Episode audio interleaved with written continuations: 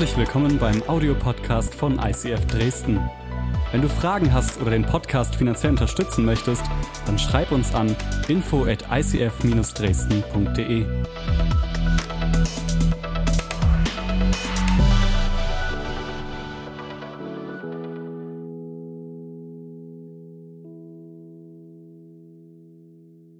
geht heute wieder um mich, es geht um das Thema frei von Angst und ähm, ist ja ein sehr intimes, persönliches Thema, was uns irgendwie alle betrifft und ähm, vielleicht hast du mit Ängsten in deinem Leben zu kämpfen und ich glaube, dass Ängste so ein Ding sind, die, die uns unfrei machen, ja?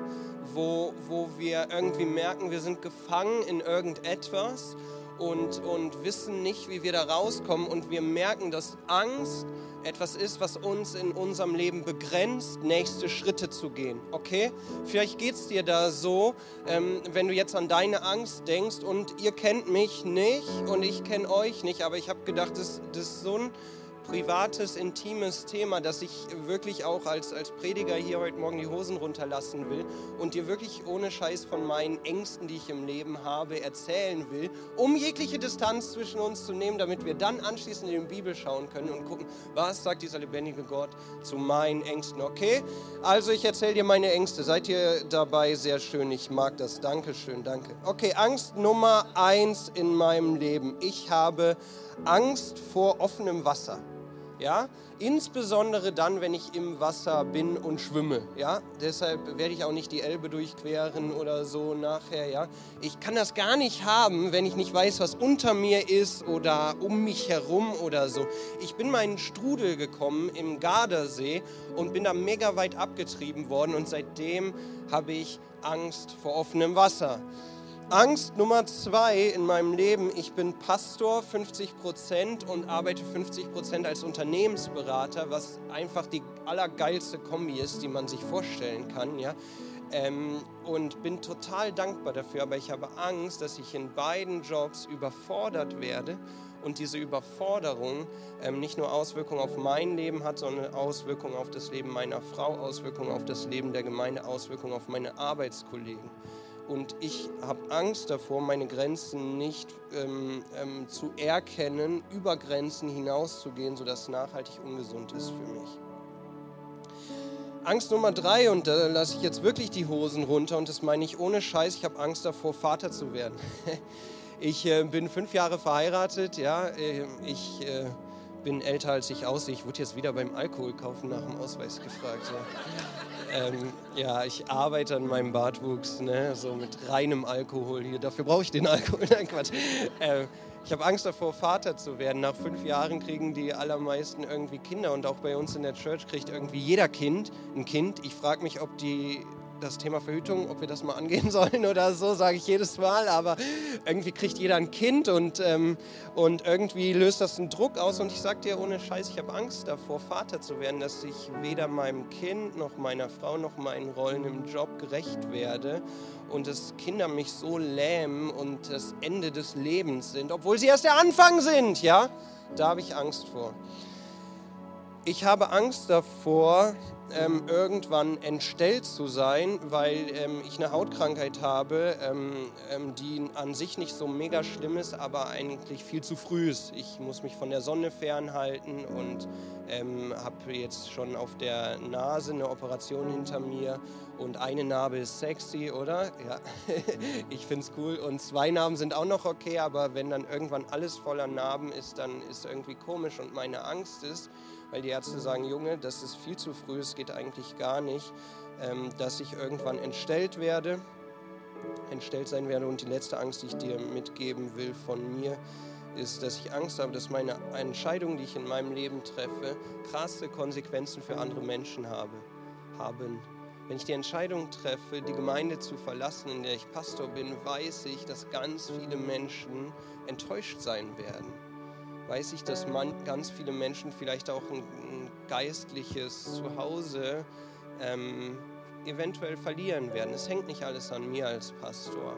Ähm, aber, aber ich glaube, als Pastor gibst du eine Richtung vor und, und bist du für viele auch ein geistlicher Vater. Und deshalb ist meine Angst, wenn ich Entscheidungen treffe, dass sie negative Auswirkungen auf andere haben. So, jetzt habe ich dir meine größten Ängste genannt und jetzt sei auch mal ehrlich zu dir selber und frag dich, was sind wirklich, wirklich so deine Ängste? Vielleicht sind es finanzielle Ängste, vielleicht sind es Prüfungsängste, vielleicht sind es Angst vor irgendwelchen Streitigkeiten, die du aktuell hast, vielleicht sind es auch Verlustängste, Krankheit oder Tod oder vielleicht ist es auch, dass ähm, dein Partner irgendwie du im Streit lebst. Was sind deine Ängste? Sei ehrlich zu dir. Und während du das ähm, durchdenkst, geben wir einen Riesenapplaus für Johannes mit seinen wunderbar funkelnden Augen, der so schön die heiligen Töne hier gespielt hat. Vielen, vielen Dank. Ich war vor ein paar Wochen Skifahren in ähm, Österreich im Zillertal und äh, ist Hammer da, ja. Also wenn du die Möglichkeit hast, ins Zillertal zu gehen, dann bitte geh ins Zillertal, weil es ist wirklich cool und es macht Spaß. Und einen Tag, wir hatten 20 Grad schon im Tal und die Talabfahrt hatten trotzdem offen, ähm, wirklich mega cool. Und einen Tag haben wir gesagt, okay, wir gehen heute nicht Skifahren, wir gehen heute wandern und haben uns so einen Berg rausgesucht, der so oben ganz, ganz kahl war, ja, wie so eine Glatze. Hat hier jemand eine Glatze? Ja. Ich weiß nicht, so ungefähr sah der Berg aus, ja, so. Und, und ich habe den gesehen und dachte, da muss, muss ich hochwandern, ja und ähm, habe mir eine Route im Internet ausgesucht. Genau dort seht ihr meine wunderbare Frau und meine Schwester, mit denen ich unterwegs war. Ähm, ihr seht, es war warm, aber es war alles voller Schnee. Auf dem Berg oben waren über anderthalb Meter Schnee, aber das Tückische war, es war so warm, dass es nachts, ähm, tags natürlich alles geschmolzen ist und nachts gefroren ist, wie das so ganz manchmal ist, ja. Und ähm, das heißt, wir sind nicht irgendwie eingesunken, wenn wir in diesem, auf dem Schnee gelaufen sind, sondern wir konnten permanent auf dem Schnee laufen. Ja?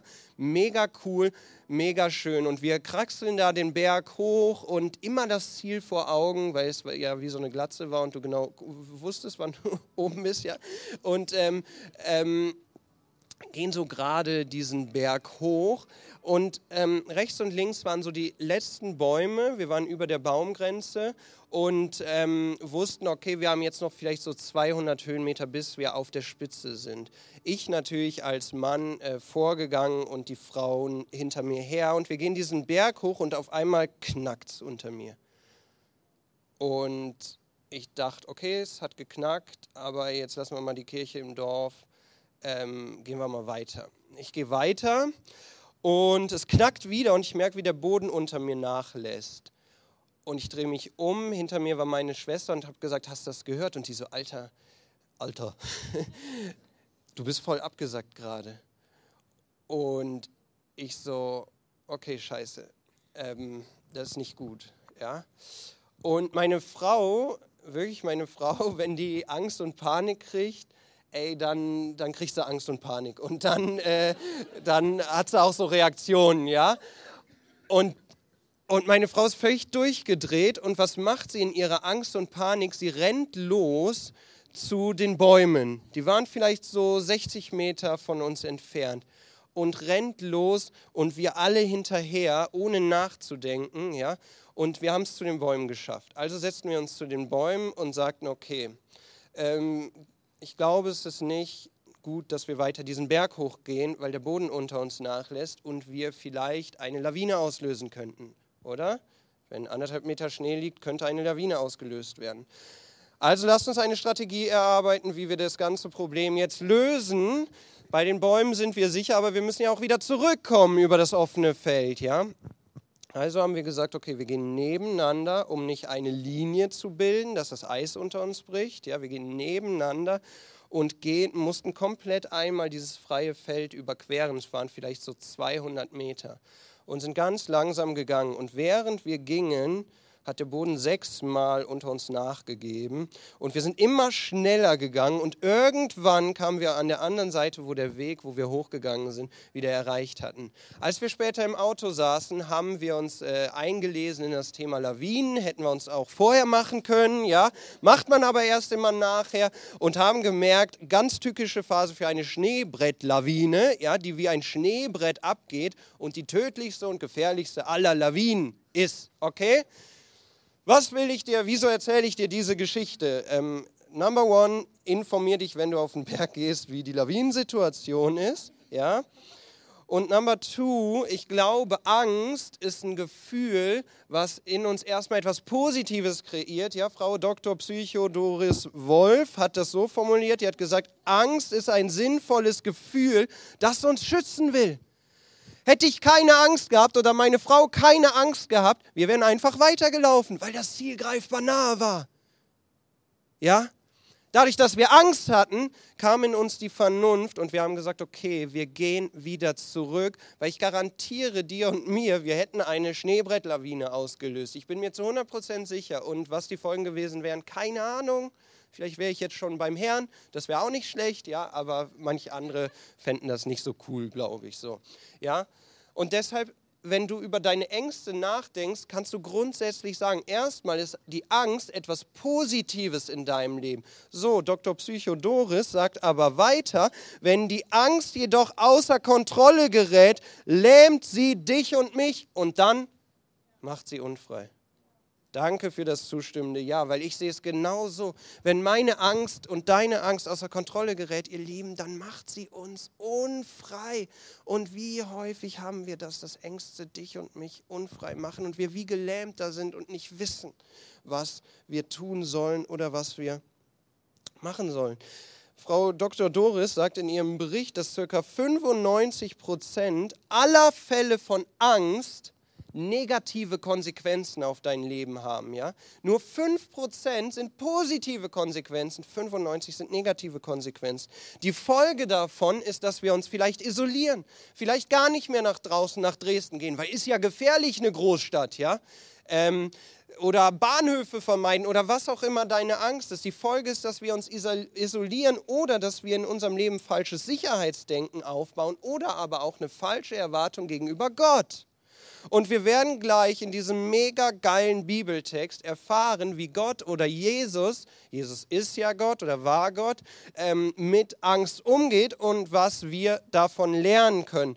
Und wenn du eine Bibel hast, dann hol diese Bibel raus und schlag mit mir eine wunderbare, eine wunderbare Stelle auf, nämlich das Markus-Evangelium, Kapitel 4. Und wir werden so einige Verse durchgehen und richtig Nuggets für unser Leben rausarbeiten. Okay, also Markus Kapitel 4 ab Vers 35, Vers Number 1. Am Abend jenes Tages sagte Jesus zu seinen Jüngern, wir wollen ans andere Ufer fahren.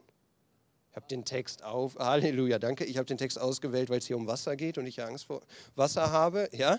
Und ähm, es gibt ja so Verse in der Bibel, vielleicht kennst du das, wenn du, vielleicht liest du die Bibel in deinem Leben, vielleicht morgens, manche machen ja so No Bible, No Breakfast oder so, vielleicht machst du das auch, ja ähm, äh, gute Sache und du stolperst über einen Vers drüber und sagst, wozu steht dieser Vers eigentlich da? Und das ist genau so ein Vers, wo man drüber stolpert, weil er schreit danach, dass wir uns Gedanken machen, was ist eigentlich drumherum passiert. Ja, wir nennen das in der Bibelschule, wie es gelernt, Kontext. Okay, wir schauen in den Kontext dieses Verses. Ähm, was sagt er? Also, wir sind in Matthäus 4, das heißt, diese Kapitel, die vorher, die Geschichten, die vorher passiert sind, sind relevant. Was ist vorher passiert? Vorher im Markus-Evangelium lesen wir ganz viel vom Thema Heilung. Jesus kommt und heilt Menschen. Er heilt Verkrüppelte, er heilt Aussätzige, er heilt ähm, blinde Leute, er heilt und heilt und heilt. Und die Jünger erleben und sehen das, wie Jesus heilt und wie Jesus was Übernatürliches schafft, was vorher nicht da war. Okay, wichtig, wenn wir uns diese Geschichte anschauen. Dann lesen wir weiter. Am Abend jenes Tages, das heißt, es ist nicht morgen, es ist nicht Mittag, es ist auch nicht Nachmittag, nein, es ist Abend, ja? Also wir brauchen noch nicht den nächsten Vers, wir sind immer noch am Abend des Tages, ja. Also müssen wir uns doch fragen, was ist an diesem Tag eigentlich passiert, ja? Hat Jesus vielleicht ein Spiel gespielt oder so, ja? Oder gechillt oder war er wandern? Nein, all das war er nicht, sondern Jesus war den ganzen Tag über predigen. Ja? Und es kamen so viele Menschen, dass überhaupt kein Platz mehr war. Es war am Westufer vom See Genezareth. Ja? waren so viele Menschen da, dass Jesus ein Boot genommen hat, sich auf das Boot gestellt hat und von dem Boot herab zu den Leuten gepredigt hat. Ja? Mega geil will ich auch mal machen, von einem Boot predigen, habe ich gedacht. Und, ähm, und Jesus predigt den kompletten Tag zu den Menschen und die Menschen hatten einfach Bock, das zu hören, was Jesus sagt. Jesus sagt zu seinen Jüngern, wir wollen ans andere Ufer fahren. Das lässt doch die Frage stellen, naja, an welchem Ufer ist Jesus und was hat uns das zu sagen, oder? Also es ist abgefahren, wie viele Fragen man aus einem Bibelvers stellen kann, ja? Sie waren am Westufer und das Westufer ist ganz typisch dafür, dass irgendwie schnelllebig alles ist, ja, und äh, weil irgendwie politisch instabile Situation, ganz viel Trubel, ganz viel Stress, dafür war das Westufer bekannt. Außerdem sind die Berge am Westufer. Das heißt, da wo das Boot im, im See ist, ist so ein bisschen der Schatten der Berge. Ja? Je weiter man rausgefahren ist, desto mehr Wind kam auf. Das wusste man. Ja? Es war, war nicht, war nicht ähm, unbekannt, weil man irgendwann aus diesem Schatten der Berge rausgefahren ist.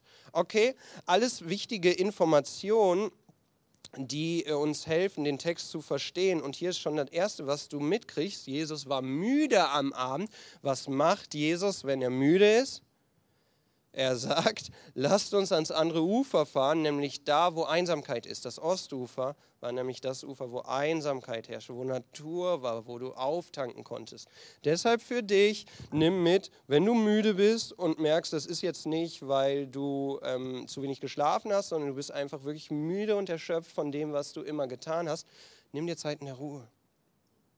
Nimm dir Zeit in der Ruhe, um wieder aufzutanken. Okay, all das macht Jesus und fährt mit seinen Jüngern raus. Wir lesen weiter. Sie schickten die Menge nach Hause, stiegen in das Boot, in dem Jesus bereits war und fuhren mit ihm ab. Einige andere Boote begleiteten sie. Okay, auch interessant. Sie steigen alle ins Boot und fahren Richtung Osten auf den, auf den See da raus. Waren nicht alleine, sondern auch noch andere Boote, so eine richtige Boots, äh, wie heißt das?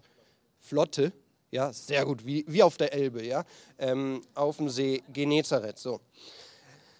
Plötzlich, plötzlich, plötzlich brach ein heftiger Sturm los. Die Wellen schlugen ins Boot und es begann sich mit Wasser zu füllen.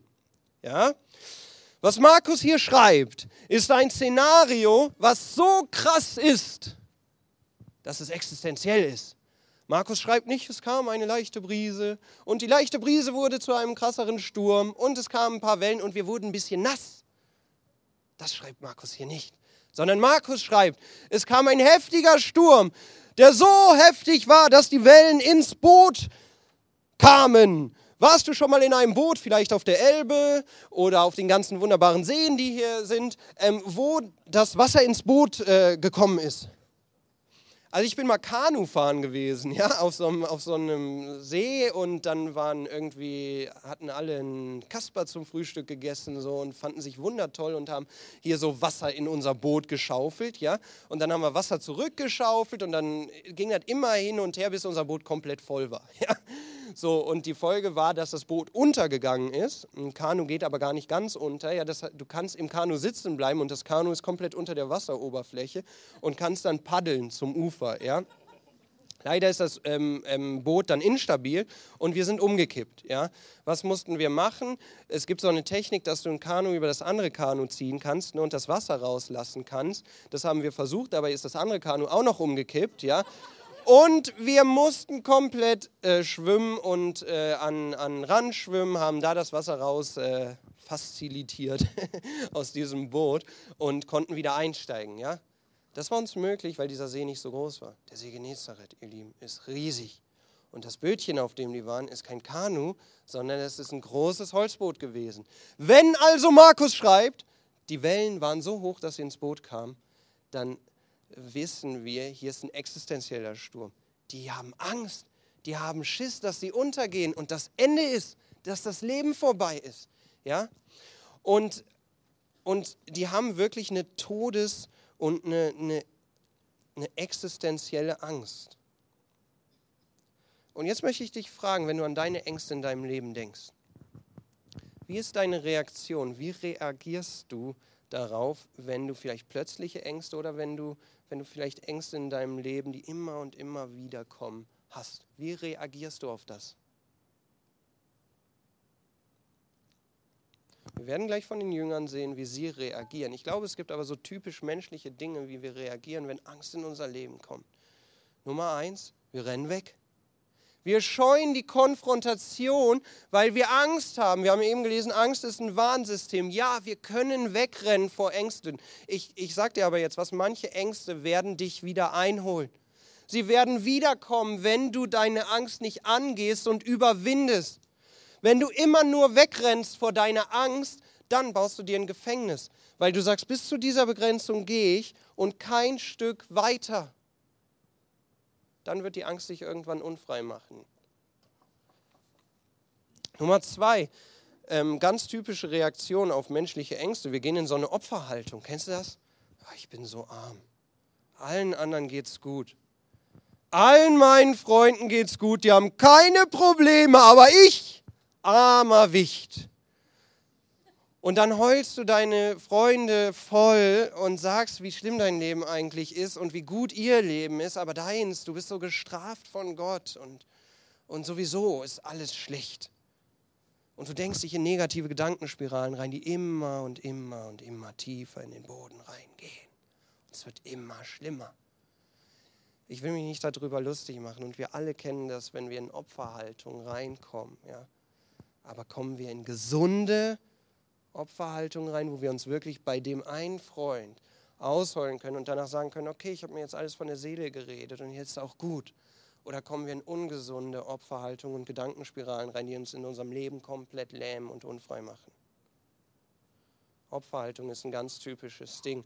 Und die dritte Möglichkeit, wie du auf Ängste reagieren kannst, ist, dass du deine Ängste konfrontieren kannst, eine Konfrontation damit schaffen kann, kannst, indem du erstmal selbst reflektierst, was ist denn überhaupt meine Angst, wieso ist meine Angst, wie sie ist, und dann zu sagen, okay, ich möchte diese Angst angehen. Und ich glaube, es ist die einzig richtige Möglichkeit, mit deinen Ängsten umzugehen. Und wir lesen gleich noch ganz viel, was uns Jesus lehrt. Okay, lasst uns in die Bibel weiterschauen. Also Situation, ja, Wellen ohne Ende, Boot schwankt, alle haben Schiss und ähm, sagen, wir kommen jetzt um existenzieller Sturm. Was macht Jesus in einem existenziellen Sturm? Jesus aber schlief im hinteren Teil des Bootes auf einem Kissen. Also ohne Scheiß, da muss man doch lachen, wenn man sowas liest, oder? Ich ähm, werde ja jetzt immer älter, ja, ich bin 27 und da äh, merke ich schon, dass der Körper langsam nachlässt, ja. Und ähm, so kam es, dass ich ähm, Nackenprobleme hatte beim Schlafen, ja, auf meinem wunderbaren Kopfkissen, was ich hatte. Und ich musste mich auf die Suche begeben nach einem neuen Kopfkissen. Ja? Und jetzt habe ich zu Hause das allerbeste Kopfkissen, was man sich vorstellen kann. Ja? Und ich habe mal hier so ein echtes Dresdner Kopfkissen mitgebracht. Ja? Ähm, das ist so, das ist fast so gut wie mein Kopfkissen. Ja? Und ähm, lasst uns mal da einsteigen. Ähm, wenn du an dein Kopfkissen denkst, ja, was, was, was symbolisierst du damit? Ja? Angenommen, das hier wäre jetzt mein Kopfkissen, also lege mich mal hier einfach hin und, oh, ja, Kopfkissen, äh, voller Körpereinsatz. Und, und ich, ich habe dann die Gedanken zu Hause in meinem Bett. Ich liebe mein Bett. Ja, mein Bett ist der schönste Ort. Und jeden Abend, wenn Kathi und ich schlafen gehen, sagen wir, oh, das ist das Schönste vom ganzen Tag. Traurig eigentlich, oder? Ja. Und, und dann, dann lege ich mich so in mein Kopfkissen und, und vielleicht sabber ich ein bisschen, ja, so im Schlaf, ich weiß es nicht. Und, und ich fühle mich einfach wohl. Ich, ich, meine Frau sagt, ich schnarche ein bisschen, jetzt ohne Scheiß, jetzt echt, was ich sage, aber mein Schnarchen ist wie ein beruhigendes Säuseln für sie. Ja, ja. so und dann habe ich hier dieses, dieses beruhigende Säuseln. Ihr solltet sie mal schnarchen hören. Nein, Quatsch. Die atmet ganz leise, ja. Und, und, äh, und man lässt allen Stress hinter sich, oder? Und vielleicht dreht man sich so, ja, manchmal bin ich auch ein Bauchschlafer, so, ja. Und, und das Kissen, oder? Ein Kissen symbolisiert doch eigentlich Ruhe und Gelassenheit, den Stress hinter sich lassen, oder? Und, und Heimat und, und Kraft tanken und, und alles, alles einfach weglassen, ja? Das symbolisiert mein Kissen für mich. Ich weiß nicht, was dein Kissen für dich symbolisiert. Oh, ich stehe mal wieder hier. Ähm, vielen Dank für das wunderbare Kissen. Ähm, die Jünger sind in einem existenziellen Sturm. Jesus ist in einem existenziellen Sturm. Und seine Reaktion ist, er pennt auf einem Kissen. Also wie bescheuert ist das? Er pennt. Ja, was symbolisiert Schlaf? Ich habe mal ein paar Stichworte mitgebracht. Ruhe, Frieden, Kraft tanken, Schutzlosigkeit. Ja, kennt ihr diese Babys, die immer und überall schlafen können? Also immer, egal was drumherum ist. Ja, vielleicht sind auch hier gerade 50 Babys anwesend, die einfach pennen, egal wie laut die Musik läuft, weil sie einfach pennen können. Ja, hier der kleine Caleb, eben im Auto, wir haben Musik gehört, wir haben laut geredet. Der pennt einfach. Dem ist alles scheißegal, ja? Weil er weiß, ich habe hier Leute um mich drum herum. Diese Leute beschützen mich. Hier ist ein geschützter Ort und ich kann hier pennen. Geil. Ja? Das symbolisiert doch Schlaf. Und hier ist der Punkt. Jesus vergisst in den Stürmen, die um ihn herum toben, niemals sein Vertrauen zu Gott. Niemals. Egal wie existenziell es ist, Jesus vergisst niemals sein Vertrauen zu Gott. Hey, jetzt muss ich mich doch selber fragen, jetzt denke ich mal an meine Ängste, die ich auch dir eben genannt habe.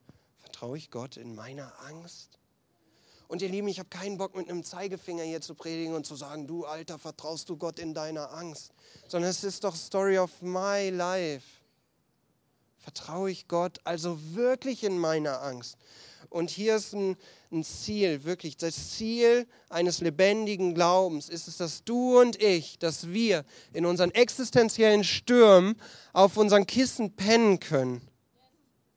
Weil wir wissen, Gott hat es in Kontrolle. Gott hat alles in seiner Kontrolle. Und Gott, Gott kann's, kann den Sturm stillen, er kann ihn auch laufen lassen, aber Gott hat es in seiner Hand.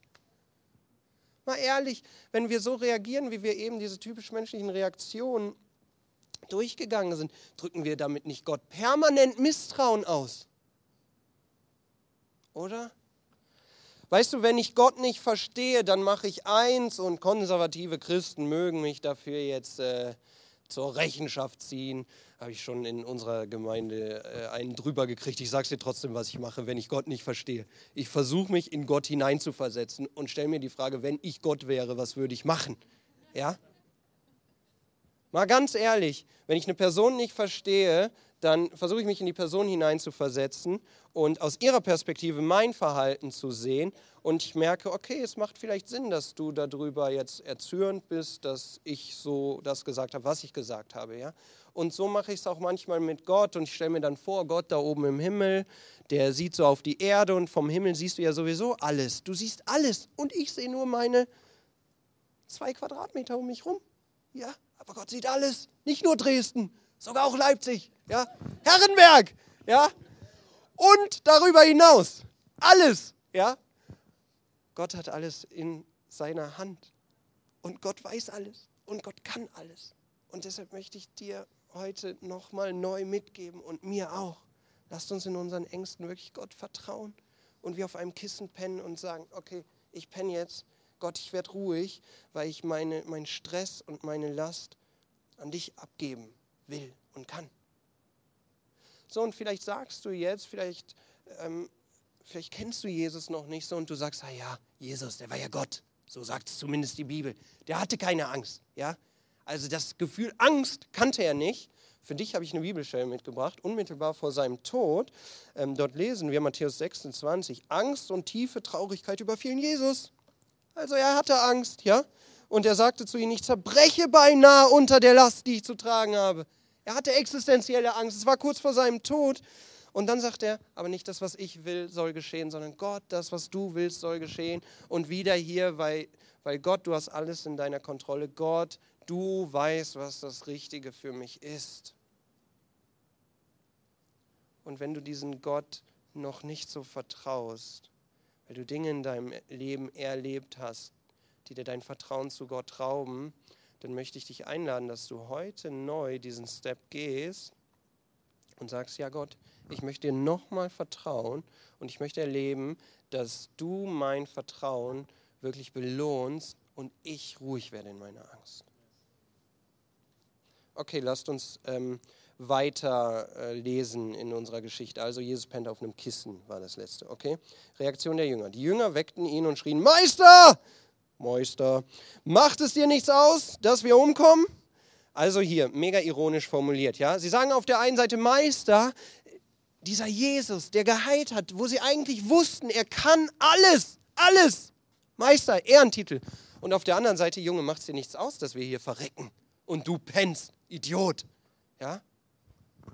Irgendwie voll ironisch und irgendwie doch traurig, weil es zeigt unsere Reaktion. Die Jünger wussten, wussten, wussten, wussten, was Jesus kann, wozu er imstande ist, aber sie haben es vergessen.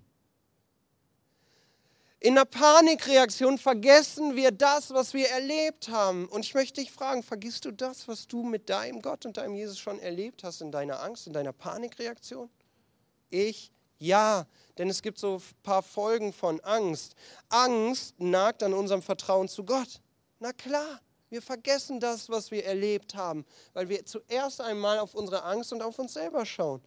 Angst führt zu geistlichen Gedächtnisverlust. Ja? geistlicher Gedächtnisverlust. Angst verhindert, dass wir aus ganzem Herzen lieben. Vielleicht kennst du das auch in deinem Leben. Angst verhindert Großzügigkeit. Angst verhindert große Träume zu haben. Und aufgrund von Angst wird nicht Gott zu meinem Gott, sondern Sicherheit zu meinem Gott. Und vielleicht geht es dir genauso in deinem Leben, dass du merkst, Alter, genau das sind Folgen von meiner Angst. Und dann werden wir gleich gucken, wie wir davon frei werden. Lass uns den Text zu Ende lesen. Jesus stand auf, wies den Text in seine Schranken und befahl dem See, schweig, sei still. Da legte sich der Wind und es trat eine große Stille ein. Warum habt ihr solche Angst? sagte Jesus zu seinen Jüngern. Habt ihr etwa immer noch keinen Glauben? Jetzt wurden sie erst recht von Furcht gepackt. Sie sagten zueinander, wer ist nur dieser Mann, dass ihm sogar Wind und Wellen gehorchen? Als ich den Text gelesen habe, habe ich gedacht, okay, was würden wir erwarten, wie Jesus reagiert? Was hätten die Jünger erwartet, als sie ihn geweckt haben? Wahrscheinlich hätten sie erwartet, oh Mann, gut, Jungs, dass ihr mich endlich weckt, sonst wäre er ja noch untergegangen. Ja? Oder wir alle, ich war ja am Pennen. Ja? Das ist doch die Reaktion, die wir erwarten. Was macht Jesus? Das allererste, was er macht, er, er fällt nicht in Panik. Ja? Und hier ist der Punkt, den du mitnehmen kannst. Wenn du Angst hast, bleib ruhig. Bleib in deiner Angst ruhig. Vor zehn Jahren habe ich meinen Führerschein gemacht. Ja? Und mein erstes Mal am Steuer war auf dem Verkehrsübungsplatz, Opel Safira mit meinem Papa und endete in der Leitplanke. Ja. Stolz kann ich sagen, unfallfrei seit meinem zweiten Tag, weil seitdem habe ich keinen Unfall mehr gemacht. Und ähm, das war nicht so cool. Und als ähm, ich dann mit äh, 17 den Führerschein hatte, dann begann dieses begleitende Fahren. Ja? Hat vielleicht der eine oder andere auch hier schon mal durchgemacht, begleitendes Fahren. Und ich finde, das ist das beschissenste Konzept, was man haben kann. Weil als ich begleitetes Fahren gemacht habe, saß ich am Steuer und mein Vater saß als Beifahrer da. Und der war immer ganz ruhig, aber hat sich übelst angespannt. Ja, immer da oben an dem Haltegriff. So, ja, Vorsicht, in 300 Metern ist ein Auto vor dir. Ja, war mega angespannt, weil er total Schiss hatte, dass ich wieder in der Leitplanke ähm, ähm, endete. Ja? Und ähm, das hat mir überhaupt nichts gebracht, dieses begleitende Fahren, weil ich neben mir jemand hatte, der total Angst hatte und der mir nicht vertraut hat. Ja? Heute bin ich so ein wahnsinnsgeiler Autofahrer. Ja? Jetzt sagt mein Vater immer, kannst du bitte fahren. Ja? Aber das Schlimmste, was du tun kannst in deiner Angst, ist, dass du panisch wirst, dass du angespannt wirst, dass du, dass du Reaktionen hast, die jegliches Vertrauen auf den Fahrer, nämlich Gott, ähm, vergessen lassen. Also bleib ruhig. Ja? Hier ist ein zweiter Punkt für deine Angst. Du darfst Gott sagen, wie groß deine Angst ist. Du darfst dich bei ihm auskotzen. Aber vergiss nie, niemals deine Angst zu sagen, wie groß dein Gott ist. Okay? Vergiss niemals deine Angst zu sagen, wie groß dein Gott ist. Und ich finde, das können wir wirklich auch so ganz praktisch leben, zu sagen, hier ist meine Angst. Angst vor der Prüfung. Mein Gott ist größer als mein Dozent. Angst vor Tod, mein Gott ist größer, weil er hat den Tod besiegt. Angst vor Versagen, Gott, du bist größer, weil du weißt, was, was du mit meinem Leben vorhast und du wirst es in diese Richtung bringen. Also vertraue ich dir das jetzt an und ich sage, Angst, Gott ist größer als du. Und dadurch werde ich ruhig und dadurch fokussiere ich neu mein Vertrauen zu Gott. Heißt es, dass wir alle angstfrei werden? Richtig. Nein, wir werden nicht angstfrei werden. Und Gott wird auch nicht alles ändern. Aber hier ist ein mega wichtiger Punkt. Gott kann deine Angst nehmen oder den Umstand ändern. Er kann es machen. Ja? Wenn er das aber nicht macht, dann hat das immer einen Grund und das ist Liebe. Und das klingt vielleicht kitschig oder romantisch für dich, aber ich bin so davon überzeugt, wenn ich die Bibel lese und aufschlage und alles sehe, was von Gott kommt, der alles in deiner Situation kennt, der von oben aus dem Himmel auf dich schaut, der das gesamte Bild kennt. Er schenkt dir das Beste für deine Situation. Wir lesen das an Dutzenden Stellen in der Bibel. Egal, ob Gott deinen Umstand ändert oder deine Angst nimmt, wenn Gott es tut oder es nicht tut, dann ist seine, ähm, sein Motiv, dann ist sein Grund immer Liebe. Okay? Lasst uns das so annehmen. Vielleicht sitzt du hier und sagst, okay, Predigt, schön, habe ich eh morgen vergessen. Ich habe dir eine Verbildlichung mitgebracht, die dich dieses Thema nie wieder vergessen lässt ähm, und die uns nochmal ganz klar zeigt, wie wir mit unseren Ängsten umgehen sollen. Okay? Also Break. Äh, stell dir vor, du bist im Urwald, ja? Ich habe mal so Urwaldmucke mitgebracht, ja? So, oh, oh ja. Urwald, ja? Stell dir vor, du bist im Urwald und ähm, du hast Hunger musst dich selbst versorgen, ja? Und du weißt nicht, wie du an Tiere kommst. Und dann siehst du da oben im Baum, oh, da klettern so ein paar Affen rum. Du weißt aber nicht, wie du die, sie fangen sollst. Ja? Hier ist die Anleitung, wie du einen Affen fängst. Ich bin auf den Mute-Knopf gekommen. Ist meine Zeit etwa schon um? Ja, sie ist um. Aber dieses Beispiel ist wichtig, okay? Also pass auf. Ähm, du nimmst dir irgendwie, du baust eine Falle, ja? Ich habe diese Falle mal äh, versucht nachzubauen hier mit so einem Glas, ja? Affen sind neugierige, neugierige Tiere, ja? Das kannst du zum Beispiel auch, indem du irgendwie zu einem Felsen gehst, wo, wo man so reingreifen kann, ja? Und dann nimmst du was wie diese Bonbons hier, diese Süßigkeiten und du tust sie da rein und du siehst schon, okay, die Affen beobachten dich, ja? Und dann stellst du dieses Glas dahin, dann nimmst vielleicht noch eine Banane oder so, ja? Und die legst du hier in den Weg, dass der Affe auch weiß, wo die Falle ist, ja? Und diese, wichtig, diese Höhle, dieses Glas hier musst du so konzipieren, dass der Affe da reingreift und merkt, ah, cool, da sind Nüsschen oder so drin, ja, seine ganze Hand voll macht und nicht mehr rauskommt. Okay? Du musst genau diesen Durchmesser haben. Seht ihr das alle? Seht ihr, ja? So, wenn du das getan hast, legst du dich auf die Lauer, ja? Und wartest. Und wartest. Und vielleicht merkst du, oh, da kommt schon ein Äffchen, ja? Oh, ein großer Affe, ja? Uh, uh, uh, mit Affengeräuschen, ja? Ja? Sehr gut. Und er sieht die Bananen. Richtig, es klappt alles, ja? Und der Affe, bestialisch reißt er die Bananen auseinander. Und der Affe sieht dieses Glas. Und er merkt, oh Mann, da hat der, da habe ich ja eben Nüsschen reingetan, ja? Ich brauche unbedingt diese Nüsschen und der Affe greift mit seiner ganzen Hand gierig in dieses Glas rein. Das Glas ist natürlich fest, ja, ganz wichtig, das fest, ne? das fest auf dem Boden, das Glas, ja. So, und macht seine, die Banane ist uninteressant, genau, und dann macht er seine ganze Faust voll mit Süßigkeiten und, ähm, und merkt, scheiße, ich bin gefangen in diesem Glas. Wenn das die Situation ist, ja, dann hast du dich natürlich schon vorbereitet und hast einen Spaten organisiert, ja?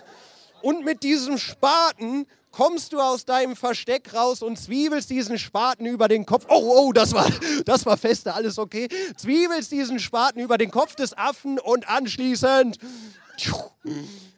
Riesenapplaus für Conny, vielen Dank. uh. Hier zu den Gitarren. Vielen Dank. Du kannst das Video ausmachen. Ihr Lieben, hätte der Affe losgelassen, was wäre passiert? Er wäre nicht gestorben, oder? Ich hätte ihn niemals mit dem Spaten töten können. Ich wäre hungrig geblieben. Aber der Affe wäre frei gewesen. Geht es uns nicht ganz oft so im Leben? Wir halten an Dingen fest, die uns versprechen, unseren Hunger zu stillen, die uns versprechen, die Angst zu überwältigen. Es ist wie Süßigkeiten. Und wir sehen und sagen, boah, das sieht lecker aus. Ja, wegrennen, das ist der einfache, der leckere, der gute Weg. Aber es ist auch der Weg, der dich frei macht.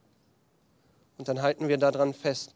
Dann halten wir an diesen Dingen fest und merken, wir nehmen so viel damit, dass sie uns unfrei machen. Egal, was du heute für deine Angst mitnimmst.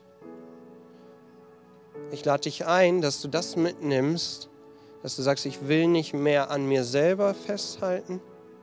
Ich will nicht mehr an den Dingen festhalten, die mich unfrei machen, die mich, die mich knechten. Ich will nicht mehr an anderen Menschen festhalten, wo ich merke, die sind für meine Angst eigentlich destruktiv. Ich will loslassen und merken, wie Gott derjenige ist, der mich frei macht. Und ich weiß, dieses Bild mit dem Affen ist irgendwie dämlich, ja, aber es ist nicht genau das, was das widerspiegelt in deiner und meiner Angst. Dann lade ich dich ein, heute neu oder vielleicht zum ersten Mal zu sagen, ja Gott, ich möchte diese Angst an dich abgeben. Ich möchte diese Angst bei dir eintauschen gegen das, was du mir an deinem Kreuz versprochen hast. Und das Frieden, das ist Geborgenheit in meinen existenziellen Stürmen. Und ich glaube, das ist genau das, wonach unser Herz wirklich aus ist, worauf wir Bock haben, wonach wir suchen und was wir auch in den Dingen suchen, die wie diese Süßigkeiten erscheinen. Wieso stehen wir nicht auf und beten dafür und geben das wirklich auch Gott ab, jetzt hier und werden frei davon? Und weißt du, du kannst dich selber bescheißen, du kannst andere Leute bescheißen, aber Gott kannst du nicht bescheißen. Und deshalb mache ich dir Mut auch jetzt, wenn du, wenn du vielleicht für dich gleich ein Gebet sprichst, zu sagen, jawohl Gott, ich tausche es jetzt an deinem Kreuz ein und nehme das, was du für mich vorbereitet hast, okay? Ich möchte dafür beten und bete du in deinem Herzen mit und bete du mit, dass Gott dich frei macht von der Angst. Jesus, du kennst unsere Gedanken. Du kennst unsere Ängste, die uns fesseln, die uns unfrei machen und die wie ein Gefängnis in unserem Leben sind. Du, du siehst das, was wir jetzt reflektieren in unserem Leben. Heiliger Geist, wir möchten dich einladen, dass du uns hilfst loszulassen. Loszulassen von falschen Versprechungen, loszulassen von falschen Erwartungen, loszulassen von mir selber, der ich mir am meisten Sicherheit geben kann. Hilf uns, dass wir loslassen und erleben, wenn wir uns an dir festhalten, dass du derjenige bist, der uns Halt und Geborgenheit gibst. Und wir beten, Jesus, dass die Reaktion und die Folge ist, dass wir unsere Ängste überwinden. Heiliger Geist, wir laden dich ein, komm und hilf uns, unsere Angst mit dir zu überwinden. Mach uns frei. Lass uns erleben, wie wir aus diesen Ketten der Gefangenschaft rausgehen und erleben, dass du ein großer, liebender und überwältigender Gott bist. In Jesu Namen bringen wir dir unsere Ängste jetzt hin, schütten sie bei dir aus, laden sie bei dir ab. Du sagst, mein Joch ist sanft und das wollen wir erleben. Heute neu oder zum ersten Mal in der kommenden Woche ist, wenn wir dieses Gebet immer und immer wieder wiederholen. Danke, dass das, was du für uns vorbereitet hast, so viel größer, besser und schöner ist. Danke dafür. In Jesu Namen beten wir das. Amen.